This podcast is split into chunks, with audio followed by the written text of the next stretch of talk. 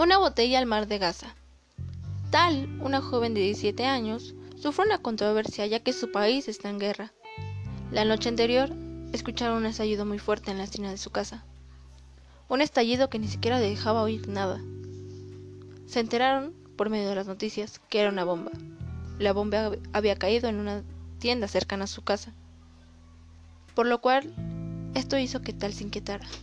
No pudo pegar el ojo en toda la noche pensando, ¿y si hubiera sido yo la que hubiera estado en esa tienda? Mi mamá, mi hermano, mi papá, alguien de mi familia. Pero no pasó.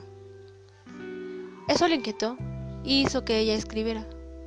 Escribió una carta sin destino, sin usuario a quien dársela. La metió en una botella, le puso un corcho. A la mañana le pidió a su hermano que si le podía enviar esa carta. Mandar tirarla al mar, a donde fuera. No tenía destino alguno, ni usuario a quien llegarle. Solo quería que esa carta llegara a las manos de alguien. Su hermano le dijo que no, que no podía hacer esto, que ella, que él iba a la guerra. Pero tal insistió bastante que su hermano decidió hacerlo. Su hermano al momento envió la carta, la tiró al mar y esta llegó a Niam, un muchacho del país contrario con el que tenían guerra. Él contestó la carta que le había enviado, porque en esta tal había puesto su correo electrónico. Tal todos los días, a cada minuto, a cada hora, revisaba el correo. Era tan inquietante saber si alguien lo había tomado o si alguien se había tomado la molestia de leerla.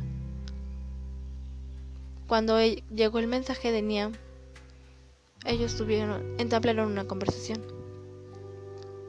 Después, la problemática de ellos dos era la guerra que había entre sus países. No podían hablarse.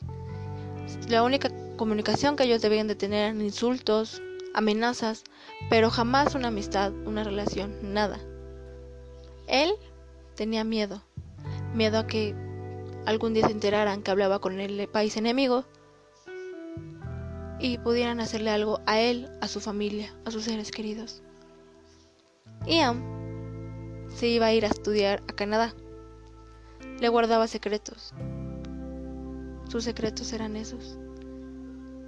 No quería decirle su nombre verdadero por el miedo a que les hicieran algo a sus seres queridos. Ellos entablaron una conversación, todo iba perfecto. Niam inconscientemente creía conocerla, porque dijo que en unas vacaciones él viajó a Palestina a buscar trabajo, por lo cual su padre lo acompañó en el autobús. Un señor le preguntó si sabía hacer ciertas cosas, a lo que él contestó que sí, aunque no sabía. Entonces estuvo trabajando para él durante un tiempo, y después ese señor palestino le pidió que se quedara. Que se quedara en Palestina, que no se fuera a Gaza. Entonces lo llevó a su casa y ahí conoció a Tal. A lo que él se refiere al tiempo cuando él tenía 17 y Tal tenía 14 años. Al final, Niam le dice que se va a ir porque le ofrecieron trabajo de médico, que en tres años él esperaba volver a verla, que si ella quería podían seguir mandándose mensajes. Niam le dice que la espera en un cierto lugar y que él iba a llevar la botella con, con él. Es una historia que narra las problemáticas que tienen sus países y que por este los dos no pueden verse o simplemente tener una amistad. Los dos tienen miedo. Pero al final, a pesar de todo, dicen que cuando pase eso y cuando él regrese, la va a esperar en ese lugar. Con la botella en la mano, como todo empezó, por mensajes. Recomiendo que la lean que la escuchen. Es una historia muy bonita que narra que a pesar de las diferencias que tienen otras personas, al fin de cuentas todos somos iguales. Podemos tener los mismos pensamientos, los mismos sentimientos e incluso los mismos gustos. Y eso no está mal. Lo que está mal es que a pesar de los problemas que tienen tus países o los problemas que tienen los demás, enfócate en ti, no en los demás.